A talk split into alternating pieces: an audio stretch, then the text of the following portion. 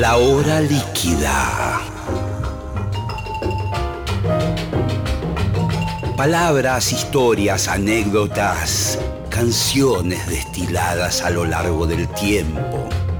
Un cóctel que se evapora, una hora que se escurre entre las manos. Mi nombre es Gillespie y les doy la bienvenida a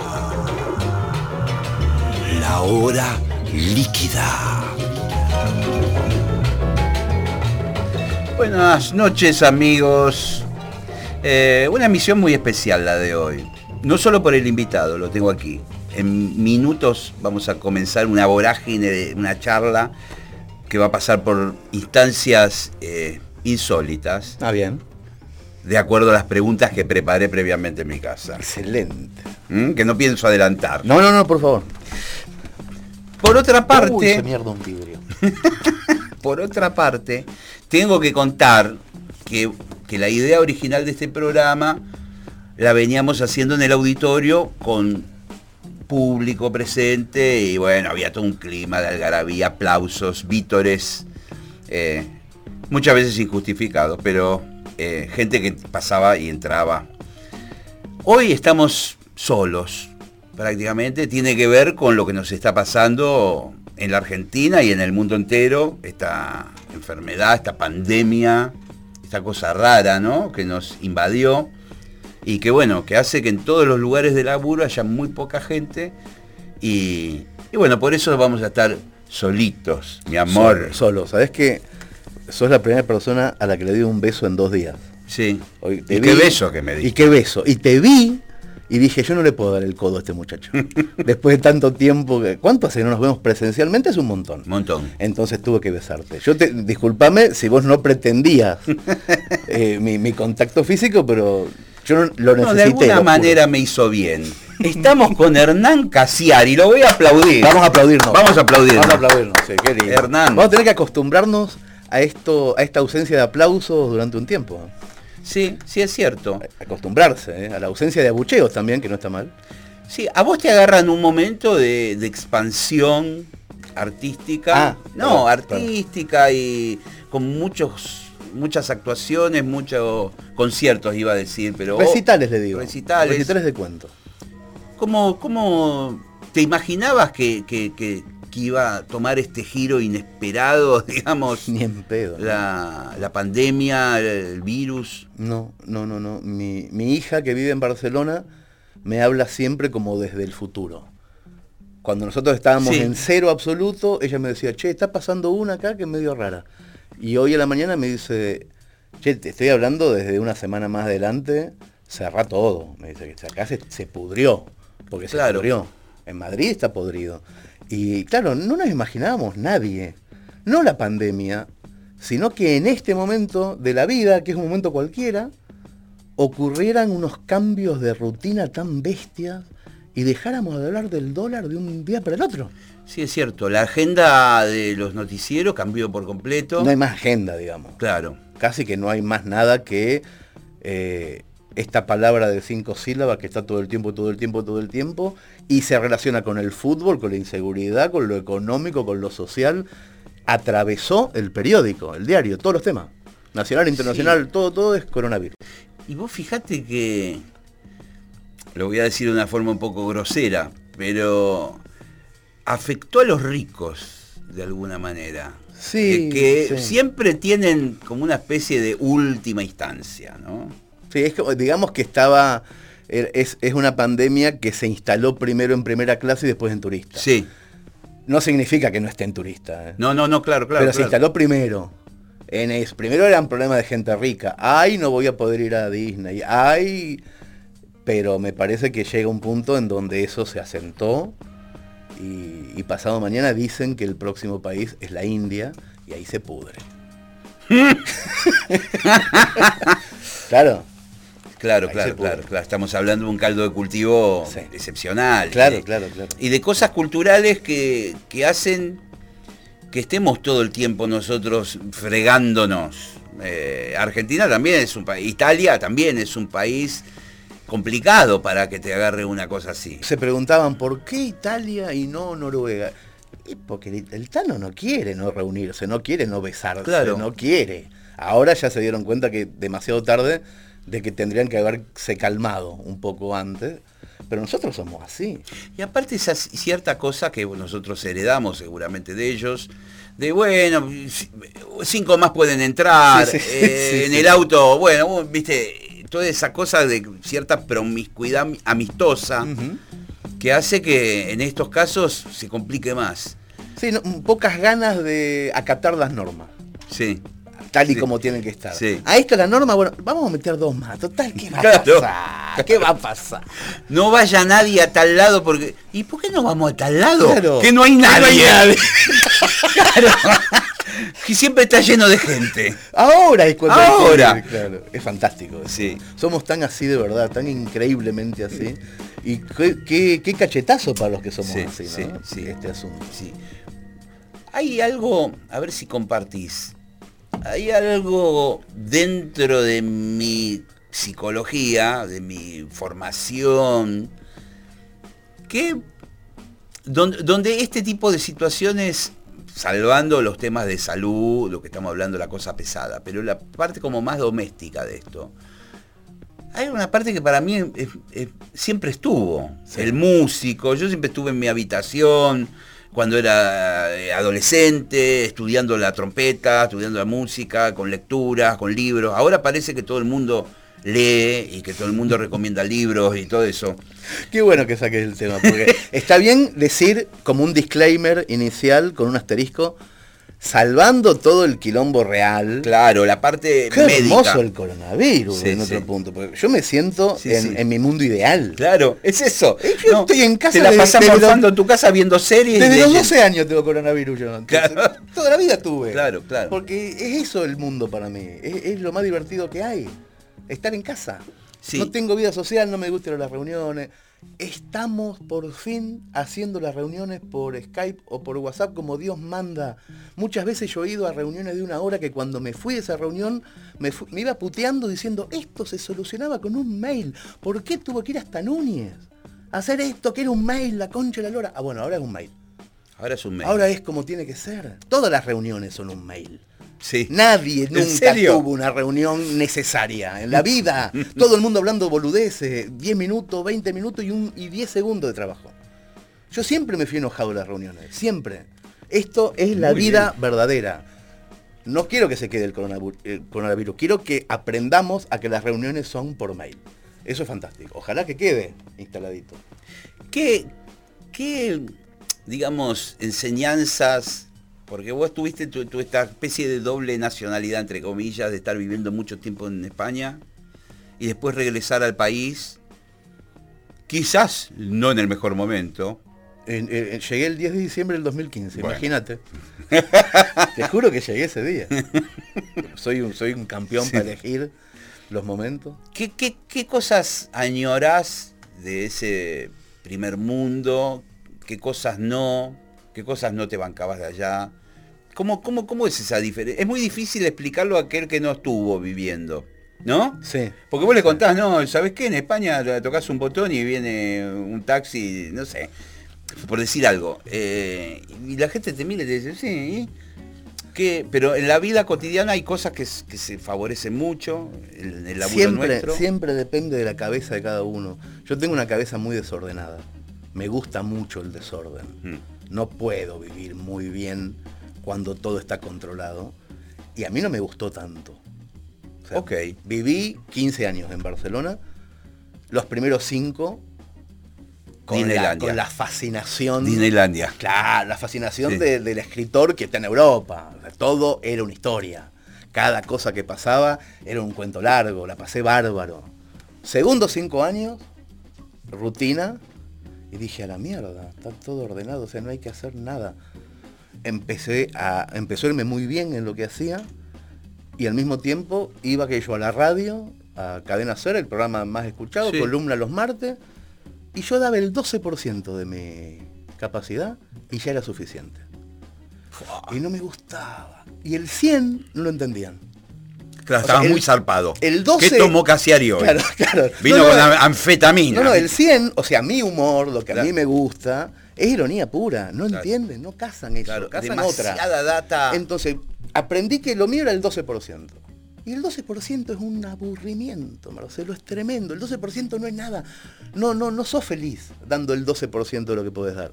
Y entonces empecé a mirar para Argentina y todo lo empecé a hacer para este lado. La revista Orsay, que esto, que el otro. Ah, la, la, revista Orsay la hiciste mirando acá. Y digamos. sí, necesitaba hacer algo creativo en serio, que no era para... No digo que el español no sea creativo, digo que tiene unas costumbres en donde no hay uso de ironía. Hay otro humor, está buenísimo, sí. son graciosos, pero yo necesito esta otra cosa de desprolijidad, de, de, de, desacartonamiento, mucho caos. Y los últimos cinco años fueron a aguantar. Tenía una hija chiquita y no quería dejar de ser su papá, pero si hubiera sido por mí y no hubiera tenido hija, me iba a la mierda. No me fui. Regresabas. Porque quería criar a mi hija, pero sabía que no. Los últimos cinco años me, me dolieron. De, el aburrimiento era... ¿Me lo podés describir con aún más detalle? Sí, claro. Hay Dado que también tienes una habilidad superlativa para hacer eso, tío. Me sale como el orto en español. Vos, vos tenés que pensar que España, aunque sea un lugar chiquitito como la provincia de Buenos Aires, tiene regiones muy, muy diferentes. O sea, no tiene nada que ver un sevillano con un catalán, pero de verdad no tiene nada que ver. Todo el mundo me dice, no te pasó eso porque estabas en España, te pasó eso porque estabas en Cataluña. Si hubieras, si hubieras, estado en Sevilla, la hubieras pasado bárbaro porque son como vos, le gusta la ironía, y posiblemente sea verdad. El catalán es ordenadísimo, eh, es, un, es, un, es un ser muy cerrado que cuando entras a su vida te da todo, pero es muy cerrado. No te vas a cagar mucho de risa desparramado en el suelo con un catalán. No te va a pasar nunca.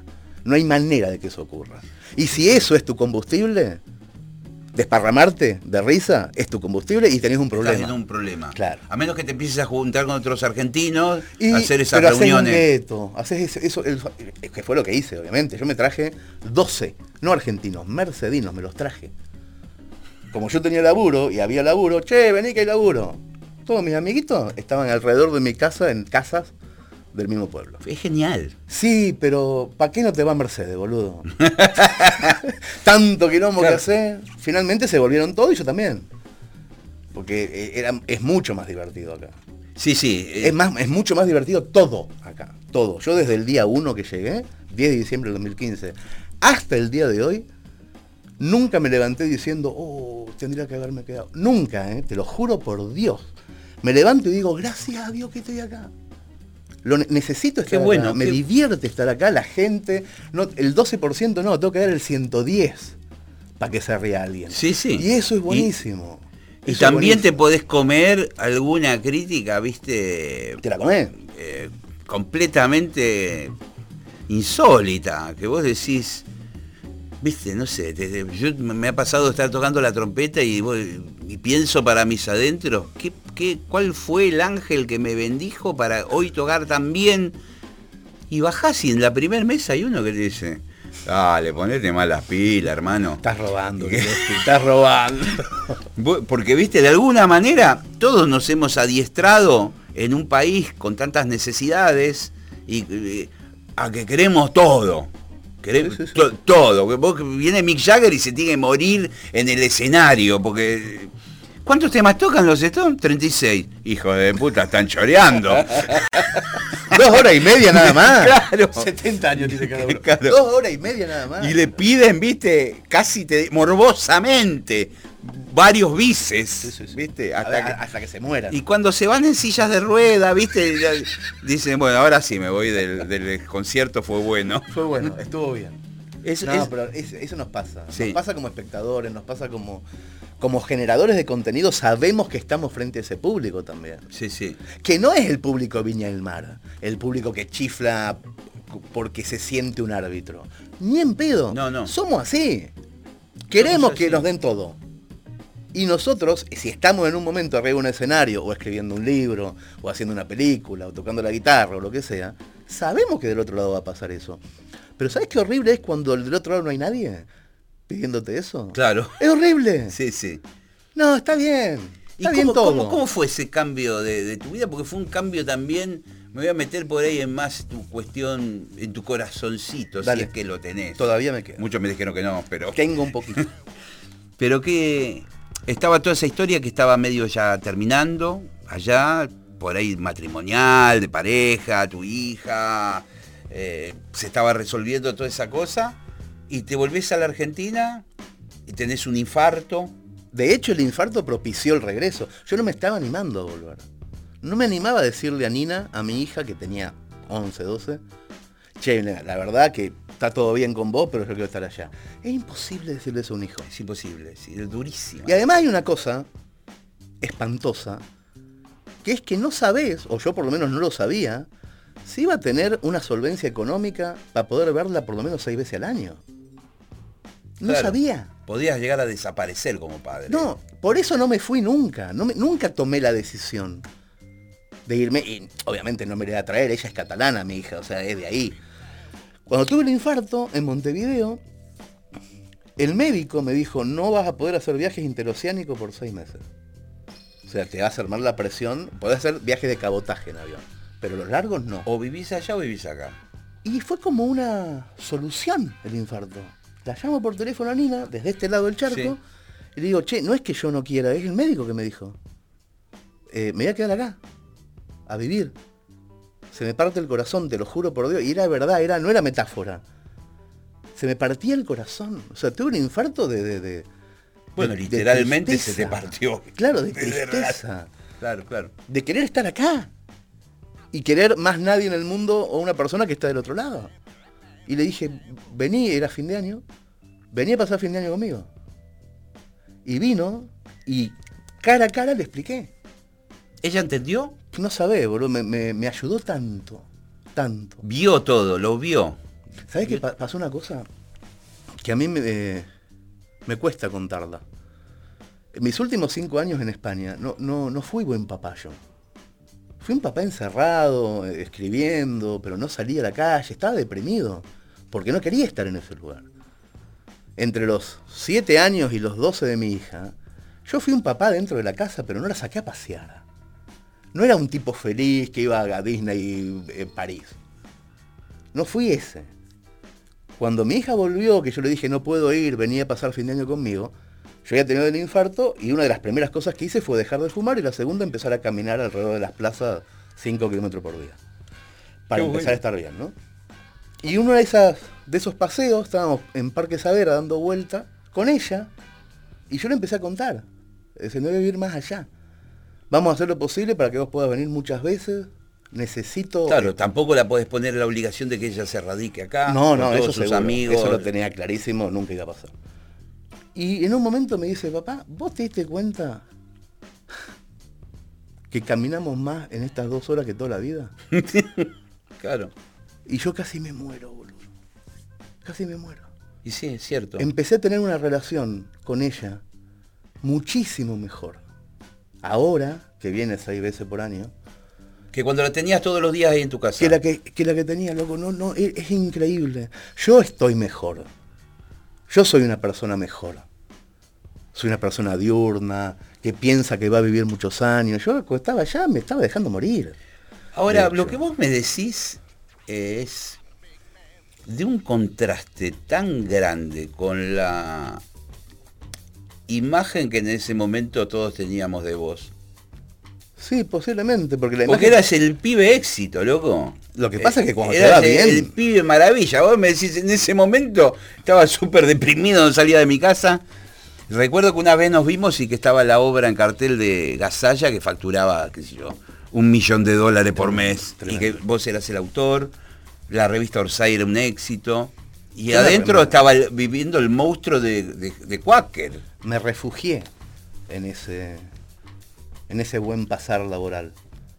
Sabes que cuando te va muy bien, te cuesta darte cuenta que la estás pasando mal en lo personal. Claro, Porque claro. es muy fácil, tenés un techito buenísimo que te divierte un montón porque te está yendo bárbaro. Y yo me metí dentro de ese techito y desatendí todo.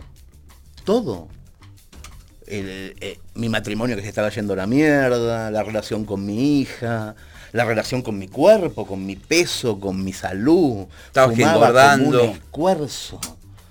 Ahora me doy cuenta, ahora lo tengo clarísimo, miro un poco seis años para atrás. Siempre con un pucho en la mano. Era un suicidio, pero era clarísimo además, me estaba matando, a propósito. Porque no, no, no, no me interesaba nada más que ese pequeño techo de éxito que tampoco me importaba mucho. Pero era todo lo que había, era un, centro de luz. Sí, sí, claro, claro. Era el pequeño centro de luz. Un centro de luz que del cual muchos no se pueden ir. ¿Viste? Bueno. y, terminan cagando la fruta. Peligrosísimo. Eh, quedan ahí, viste, engrampados y quedan con un, con los amigos, con los editores, con lo que fuere. Y bueno, ahora qué libro haces, ahora eh, Gasalla necesita otra obra. Eh, Ese círculo vicioso, ¿no? Claro. Que no puedes salir por codicia o por cobardía o porque no podés inventar otra más que la que ya inventaste. Claro. Eso, peligrosísimo. Estamos con Hernán Casiari, es el momento de hacer un pequeño corte.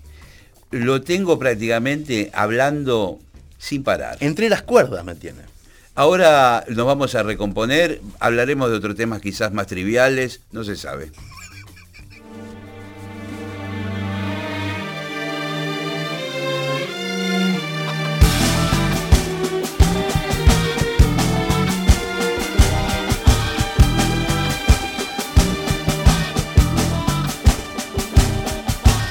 Tropeçavas nos astros desastrada, quase não tínhamos livros em casa e a cidade não tinha livraria.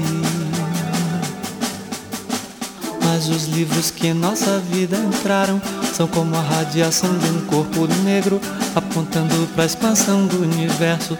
Porque a frase, o conceito, enredo, o verso e sem dúvida, sobretudo o verso é o que pode lançar mundos no mundo. Tropeçavas nos astros desastrada, sem saber que a aventura e a desventura dessa estrada que vai do nada ao nada são livros e o luar contra a cultura.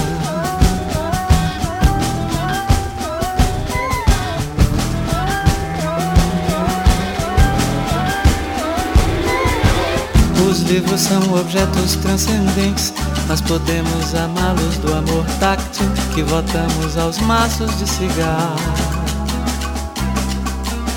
Domá-los, cultivá-los em aquários, em instantes gaiolas, em fogueiras, ou lançá-los para fora das janelas. Talvez isso nos livre de lançarmos-nos, ou que é muito pior, por odiarmos-los, podemos simplesmente escrever um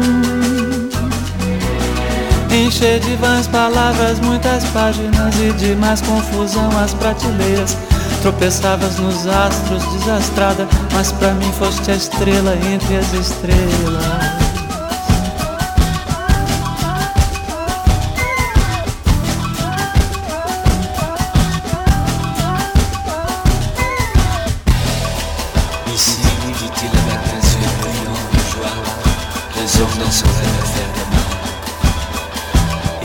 vidi se io presi te visse fossi, ma tu t'avessi buono mio bambino. Il mio primer cammino si è perduto in cuore, Sabe o mio volume. Pour toi, ne pense que eu parle à la décision, c'est que tu eu je te donne, je suis libre. Pour son désir, son âme à sa tête. La même l'avait repassé le jour, et il avait encore revu les affaires, des cendres, pour avoir la de Avant d'écouter la porte de je lui enlève le feu et brûle la porte avec soi tout ce qu'il Os livros são objetos transcendentes, mas podemos amá-los do amor táctil que votamos aos maços de cigarro.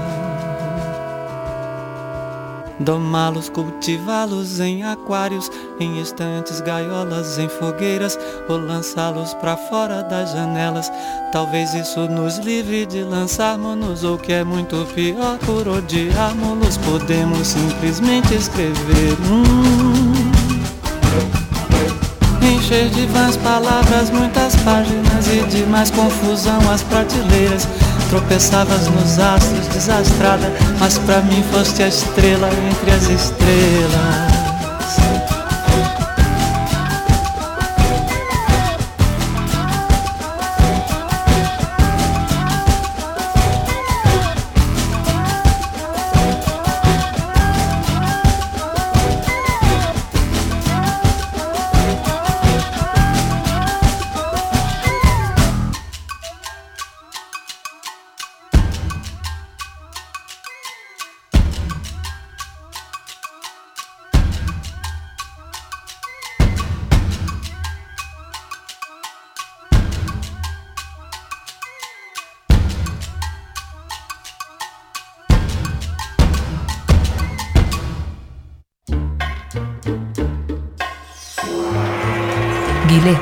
Invitados. La hora líquida. De 20 a 21.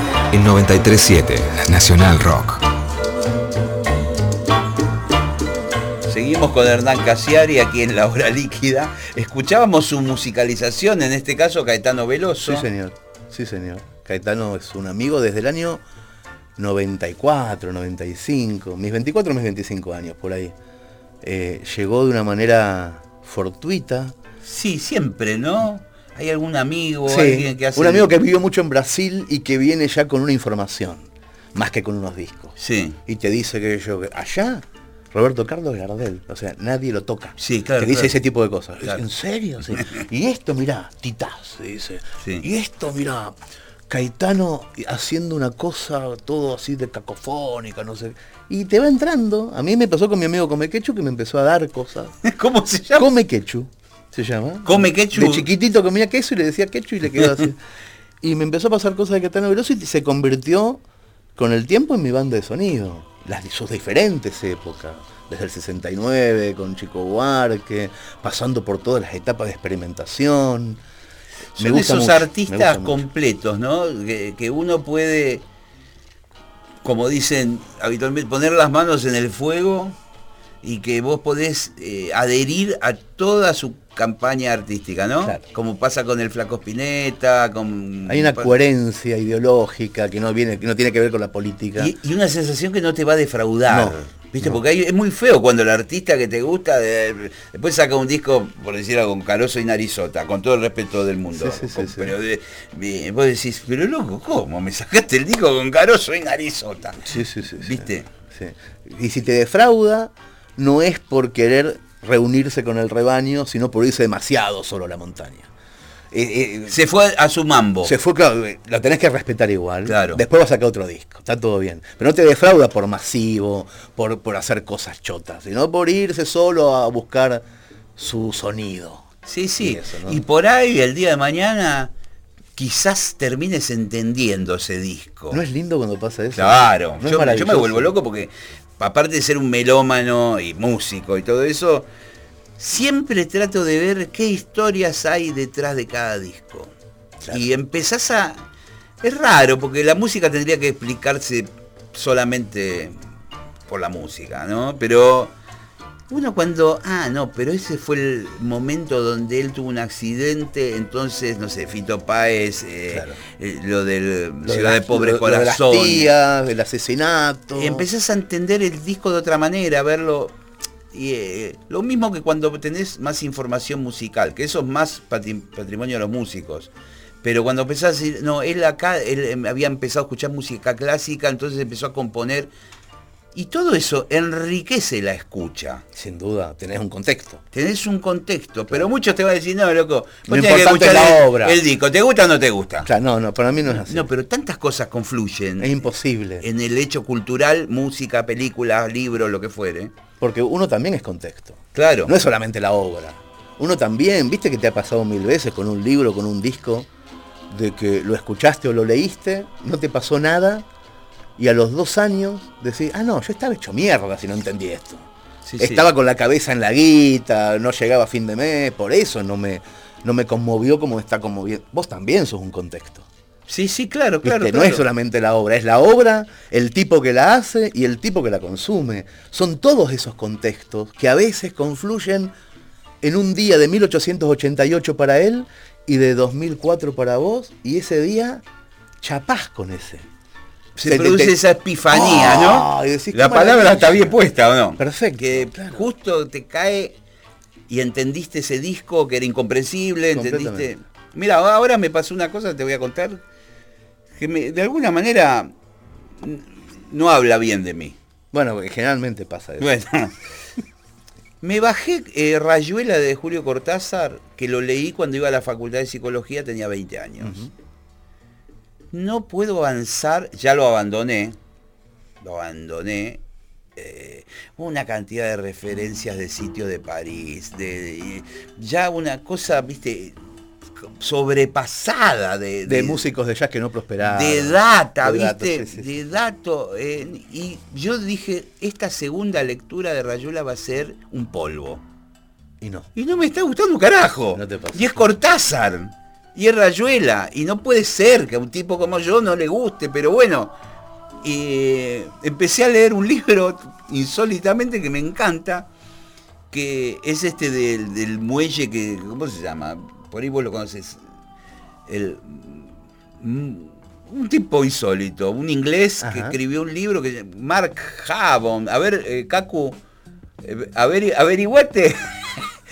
Eh, el- Ya que estás al pedo. el, el- el libro se llama El muelle que se derrumbó, no sé. Me lo bajé de internet. Y Mark. Mark Havon, me parece. O Haddon, con doble D. Le, Bueno. le hayas puesto poca expectativa Nada. y te está gustando. El tipo es un autor de cuentos infantiles, toda la vida escribió, creo que escribió 20 libros de cuentos infantiles y empezó a escribir ahora para adultos. Imagínate la expectativa, un nabo para mí. Que Va a decir, apareció Caperucita. ¿Dónde está? ¿Dónde está el osito? No sé irrespetuoso. Bueno, el tipo es un escritor del carajo, me encantó, me encantó la forma de contar las historias. Tiene cuentos que son medianos. Viste, no es el cuento de cinco páginas ni de tres. Es un cuento de 15 páginas. Bien. No sé cómo vos sos más especialista. Un cuento largo, digamos. Cuento largo. Cuento largo. Son largos. Viste que vos decís, ¿y esto va a seguir? Viste, porque la historia ya está medio de entrada planteada. Sí, sí, sí.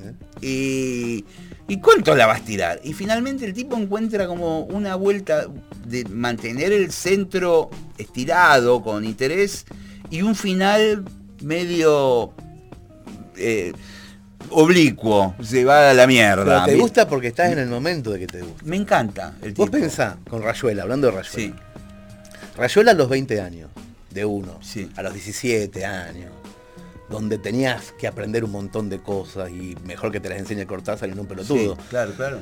Es un gran momento para Rayuela, ese. Este no.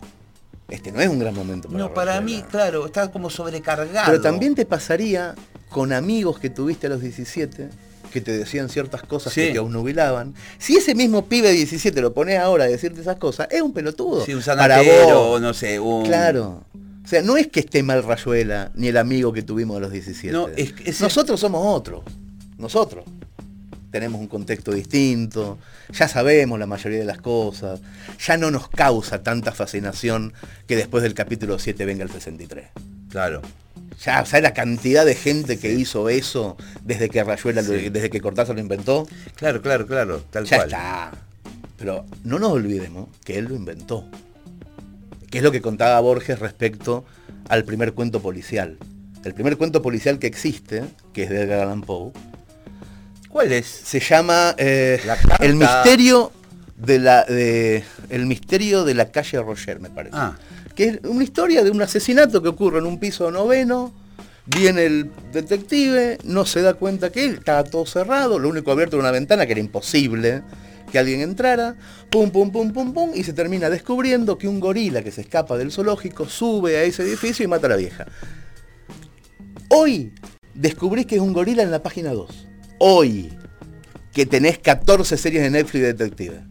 El día que en 1888 el tipo escribió eso, fue un furor.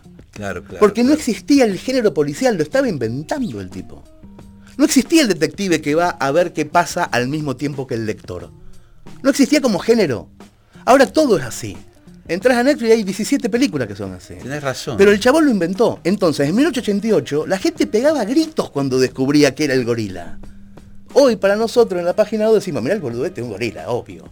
Porque tenemos, todo- faltan 20 tenemos la- toda la cultura del siglo XX a nuestro favor. Claro, claro, claro. y vos con Rayuela tenés toda tu vida a tu favor. Sí, es cierto que en aquel momento, imagínate que todas las referencias de discos de jazz y todo era, era alimento para era mí. novedad, era nutritivo, Sí. éramos esponjas Sí, de eso, sí, claro. Yo nunca voy a dejar de agradecerle a Cortázar los, la época de mis 15 y mis 17, lo que me dio. Lo que me dio. Lo que yo supe gracias a él. Obviamente hoy no podría leer nada de eso. Nada, todo me parecería infantil, juvenil. Ah, te pasa lo cursi. mismo. Es que nos tiene que pasar. Sería una cagada que no nos pasara. Pero es genial que compartamos Sí, eso. sí, Yo sí, creí claro. que me ibas a condenar al No, ostracismo no, no. cultural. Hereje. No, no, de de hecho voy a leer el del muelle ahora. Claro. el, que- el que descubriste. ¿Averiguaron cómo se llama? No, no el no- hundimiento. No saben nada estos pibes. Sí, ya lo averiguaron. saben nada. el hundimiento del muelle se llama el libro. Ahí está. Y el Mark autor, Haddon, ahí está. Mark Ahí Haddon. está. Perfecto. No sabemos. No sabemos. Pero Era- escribe cuentos medianos largos que están muy bien. Sí, eso me, me- me gustó, me gustó cómo lo lleva. ¿Cómo, cómo, qué, es- qué es? Vos sos lector, además de escribir. O todo tu tiempo, viste, el otro día vino Juana Molina a este mismo programa y me decía, yo no escucho música. Y hago música. Lo cual es completamente válido Sí, también. sí, claro. Sí, sí, sí. Y quizás haya escritores que no leen a nadie. ¿Es tu caso? ¿Lees? No, sí, pero no, no, no es mi primera pasión, digamos, la lectura. Lo fue durante muchísimos años. ¿Disfrutaste de Yo la no creo que Juana no haya escuchado No. música nunca. Eh, De hecho, después hablamos de King Crimson, Claro. rock sinfónico, de un montón de influencias que seguramente eh, confluyen en su ar- Sí. arte. Pero después, claro, te empiezan a, a gustar mucho otras cosas que están alrededor de lo que haces. De, de- de la escritura. A mí, por ejemplo, en este momento ni escribo ni leo tanto. Me gusta mucho producir lo que hago. Eh, otras clases de juguetes que han ido apareciendo en, en una habitación que, de las que se fueron prendiendo las luces y había más juguetes de lo que yo pensaba. No estaba solamente la máquina de escribir. Estaba el ¿Cómo poder, contar, poder contarlo. O sea, escribir. Eso me fascinó mucho tiempo. Un día vi un montón de hojas, dejé de escribir y empecé a leerlas en voz alta. ¿Cuándo fue eso?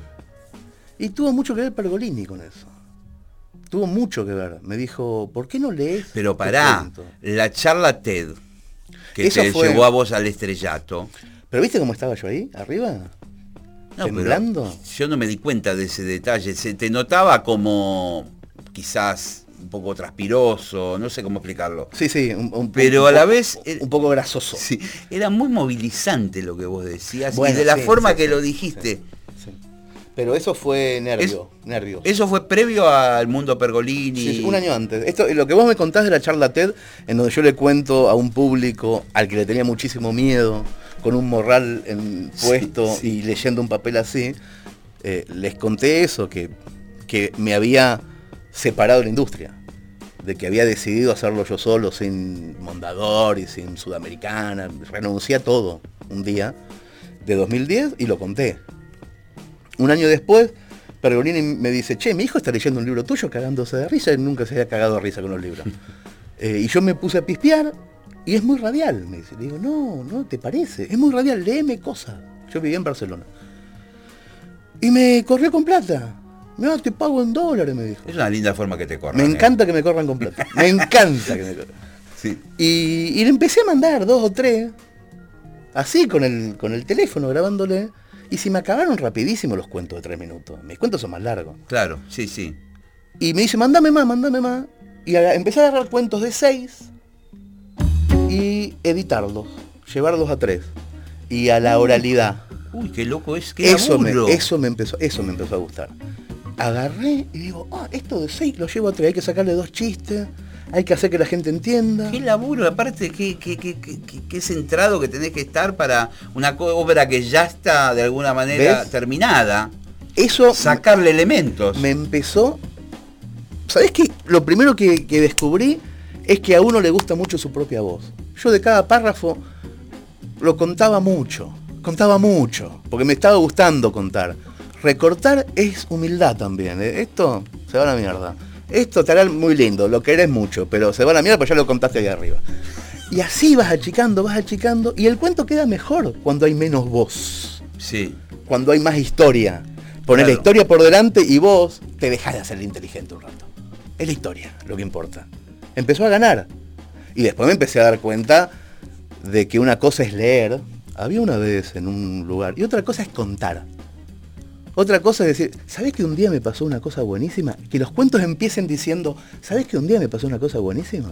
Y la gente es así. Sí, es En cierto. cambio si decís, les voy a contar una historia en donde... cierto. te dormís. Es cierto, eso lo, lo has pulido magistralmente. Ese fue mi trabajo de 2012 a 2014. Solito, en mi casa, con un micrófono chiquitito, me bajé el audiograver, empecé a sacarle silencio. Si la voz era la de mi mamá, le ponía agudos a mi propia voz. Si era la de mi viejo, le ponía graves dentro del cuento. Empecé a aprender a El- contarle cosas a la gente, no a, a- a escribirlas y dárselas. me divirtió un montón y después el escenario me divirtió mucho más. Ahí es como que nace eh, de- de- del escritor al, al actor, al performer, no sé cómo decirlo. Sí, yo tampoco sé bien qué es. Bueno, porque- pero porque hoy por hoy no estás, es. Estás como en un mundo artístico. Sí, bueno. Actúa eh, no sé, Mónica Farro, en el teatro al lado estás vos. bueno, Me pasó en Mar del bueno, por eso. Fátima Flores y Claro. las- los dos marquesinas. y yo del otro lado. Nada que ver. Bueno, pero es, de alguna manera te pones en el escenario, la gente te aplaude, lo manejas con mucha naturalidad, guacho. Esto Sí. te lo tengo que decir porque hemos compartido un escenario. Sí, sí, sí. Sí, al principio de todo fue. Vos estuviste, creo que en la primera. Yo estuve en la primera función. La primera vez que hice una cosa sabiendo que estaba haciendo algo. Estuviste ahí, es verdad, fuiste como mi ángel de la guarda desde el principio. ¿Viste? Qué bien. Estoy, estoy en los momentos que tengo que estar. Qué bárbaro eso. No, pero de verdad, me, me siento muy cómodo porque nadie está esperando de mi actuación. Entonces, si nadie está esperando eso, si las expectativas son bajísimas, mira, es un gordo que lee, boludo. Eh, gordo que tampoco lee. va a pasar nada. Bien. Se sienta, mira, con la señora, dice, mira, un gordo que lee. Sí, pero cuando empezás a leer, la primera palabra que te equivocás puede ser el desastre Nah, total. ¿en serio? No, bueno, pero quiero No, decir. no, no, no, no, no es lo mismo que la música. En la música sí. La música no se da cuenta nadie. Bueno, entonces está todo bien siempre. En otra escala. Está todo bien no, siempre. quiero decir, una nota la podés, eh, mal puesta, la podés remendar. Yo subo al escenario sin nervios porque sé que nadie está esperando nada y que si me, me como un párrafo nadie se da cuenta. Nadie se da cuenta. O lo retomo, o le digo, che, pará que me comí un párrafo. Hay la naturalidad de saber que siempre estás eh, ensayando, que no estás haciendo Hamlet. Ni nadie está del otro lado con el monóculo viendo a ver dónde te vas a equivocar. Por lo menos mi público. Sí, sí. Mi público no está ahí para ver si me voy a equivocar. No, no, ya, ya está, ya está. Viene de, de años. ya- Claro. sí. Hay, que, eh, ¿Es el momento ahora de hacer un corte?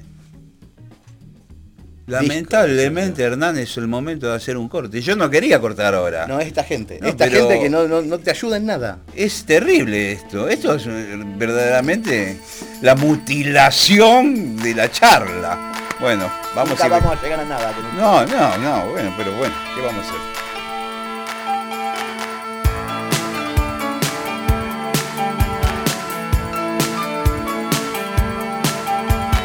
Una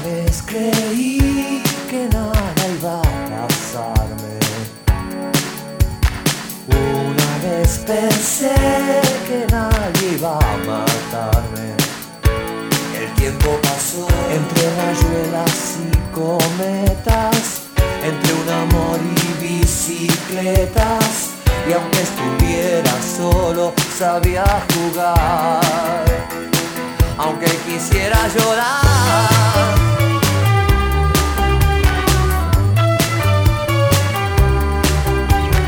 Yo te quería amar y no sabía dónde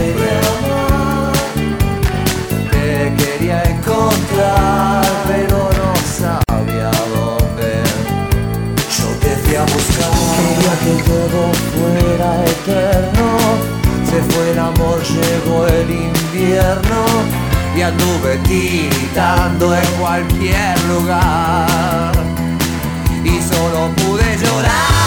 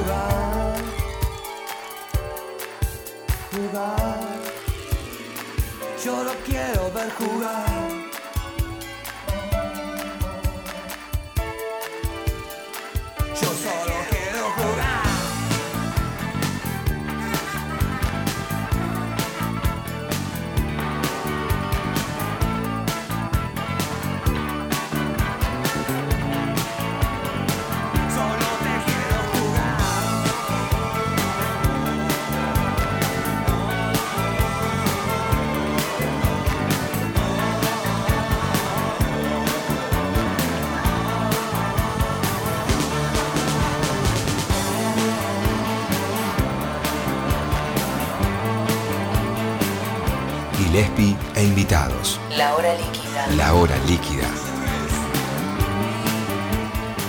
Bien, eh, seguimos en la hora líquida con Hernán Casiari. Sí, señor. Una charla que ha tenido ribetes eh, exquisitos. Y también trazo grueso por Mucho trazo grueso en un punto, pequeñas sutilezas en otros momentos. Me encanta que nos pongamos ahora en la última parte ya a analizar la charla. Sí, sí, yo creo que ya estamos en etapa de balance del programa. Qué chanta los tipos. Maravilloso, 45 minutos y 15 de balance. Fantástico. fantástico.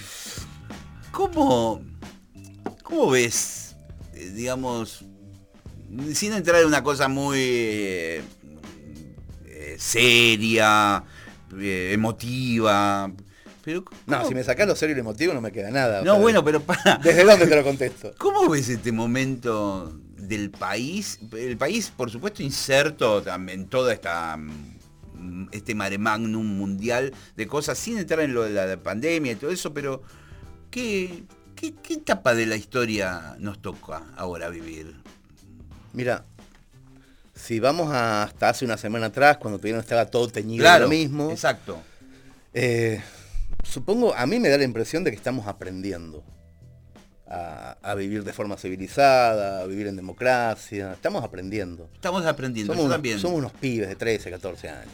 Cierto, aprendiendo ese la vida. adolescente que Sí. hemos tenido siempre, ¿no? De- Rebelde, Sí, un poco pajeros. sí, sí. Es- esa onda así de, de- de Sí. dar en una edad en donde te no estás en la madurez en absoluto, pero que ya hay cosas que sabes que no vas a hacer.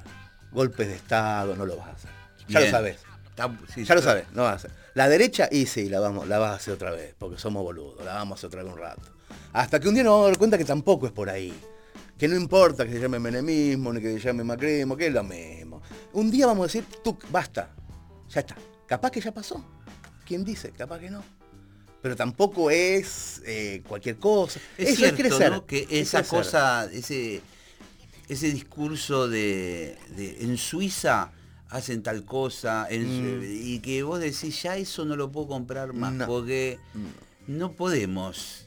Tenemos que empezar a pensar un país con estas características. Con nuestra cara. Claro. Es como que yo, que un feo diga, che, pero aquel levanta. Y Claro. sí, es lindo, boludo. Nosotros somos feos. Genial. Claro, es eso, ¿eh? tenemos Sí, que sí. empezar a darnos cuenta cuál es nuestra cara. O sea, tenemos que empezar a decir, bueno, tenemos una nariz grande, bueno, seamos un poquito más rápido hablando. Claro, claro. Capaz claro. levantamos así. O capaz que no queremos levantar. Capaz que queremos hacer otra cosa. No sabemos eso. ¿Por qué? Porque tenemos la edad de los pibes que todavía no saben eso. Estamos en esa edad. Como país. Como país, estamos en esa En edad. relación a los países antiguos, longevos, que hay las culturas milenarias Claro. que hay por todos lados. El alemán ya sabe que es alemán. Claro, claro, Ya claro. está, ya sabe. Les puede venir un Hitler en el medio, se levanta y sigue siendo alemán.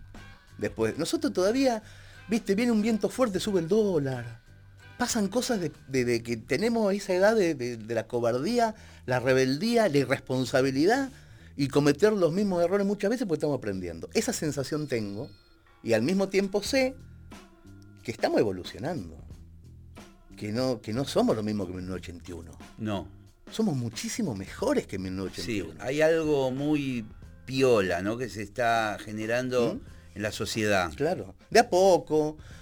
Dos pasitos para atrás, tres para adelante. Dos para atrás, tres para adelante. Todo el tiempo quejándonos de los dos para atrás.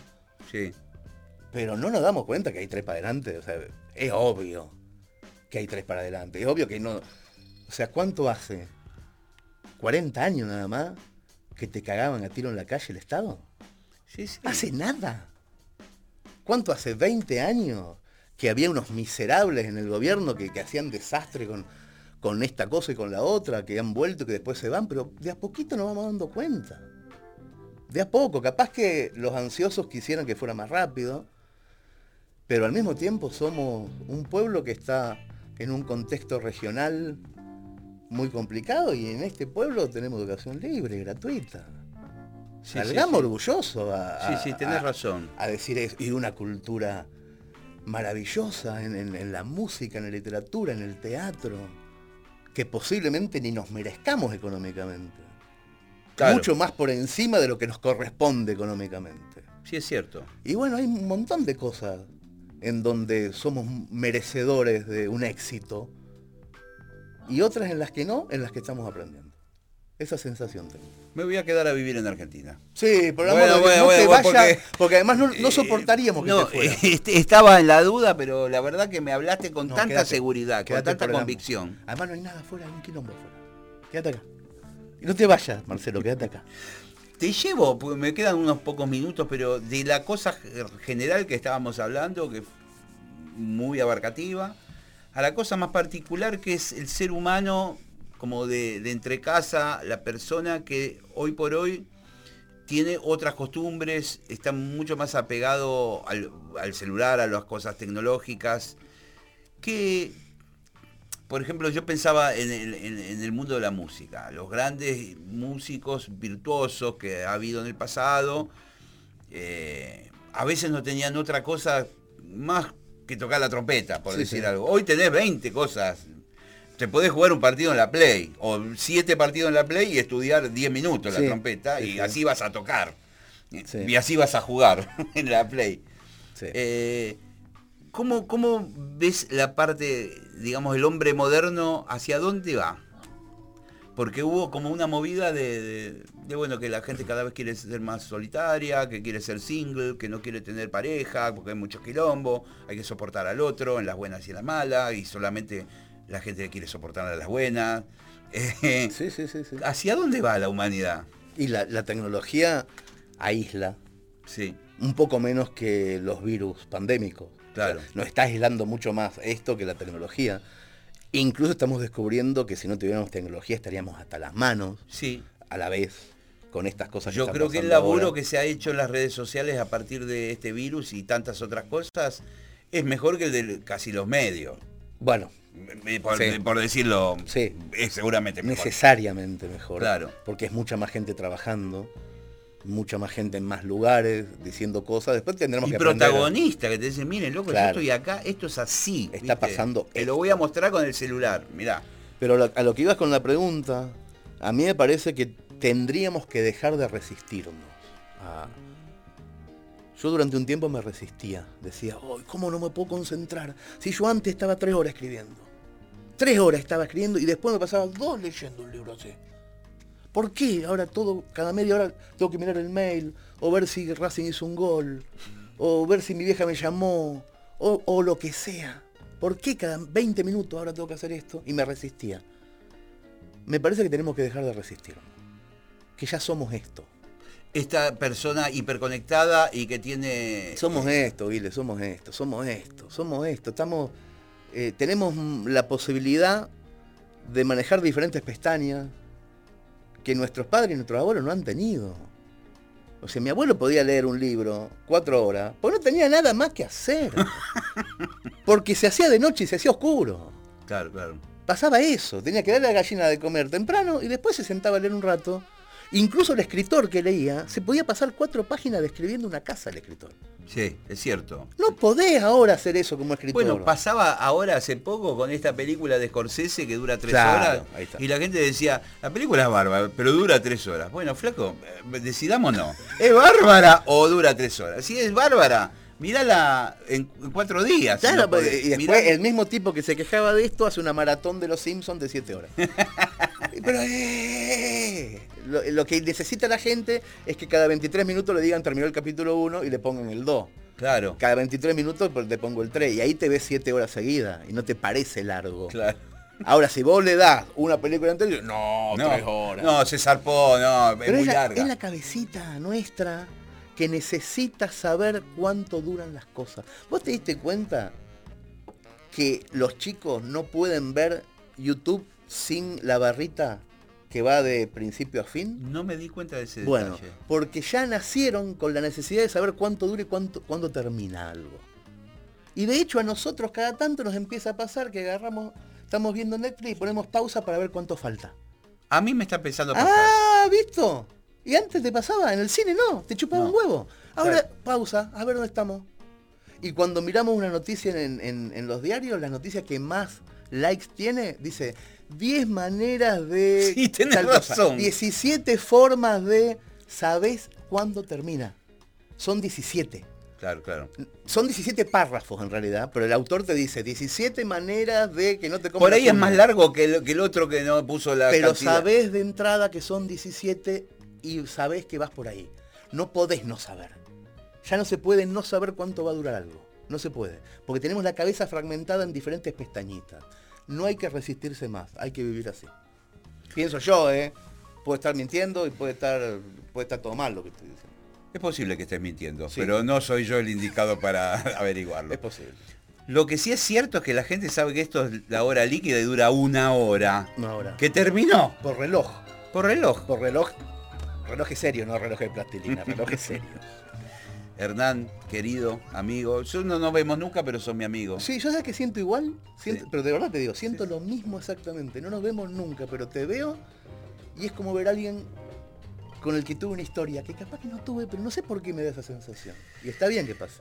Nos vemos en los momentos adecuados. Sí. Tampoco hay que exagerar. Está muy bien. Gracias. Menos ahora con la pandemia. Gracias, a ustedes. Gracias.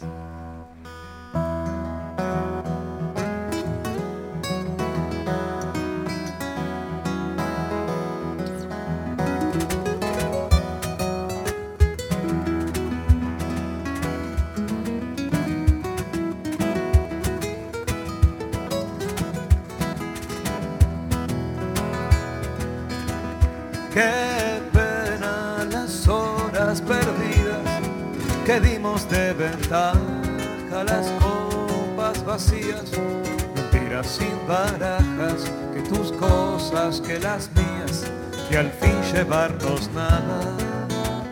Qué pena los pasos en vano, dejándonos de lado los bares abiertos, que no nos acordamos las lluvias sin chapas, los mapas alambrados.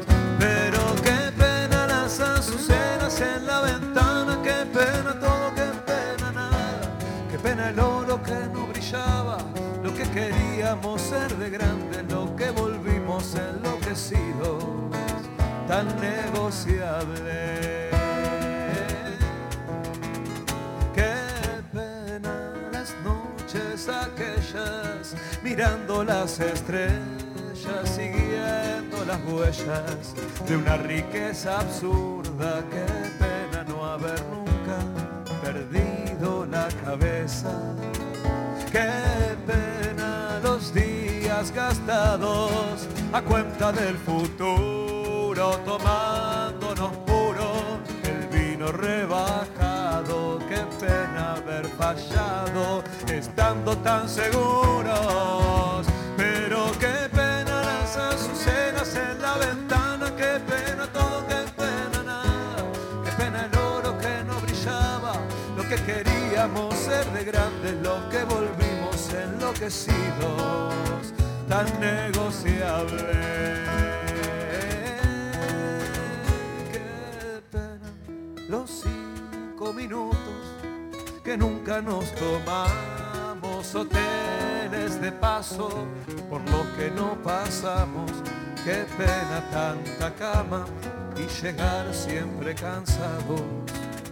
Qué pena los sueños corrientes que nunca nos contamos, los viajes separados, las flores en septiembre, qué pena haber estado tan pendiente de lo urgente, pero qué pena las azucenas en la ventana, qué pena todo, qué pena nada, qué pena el oro que no brillaba, lo que queríamos ser de grande, lo que volvimos enloquecidos, tan negociable, pero qué pena las azucenas en la ventana, qué pena todo, qué pena nada, qué pena el oro que no brillaba, lo que queríamos ser de grande, lo que volvimos enloquecidos, tan negociables.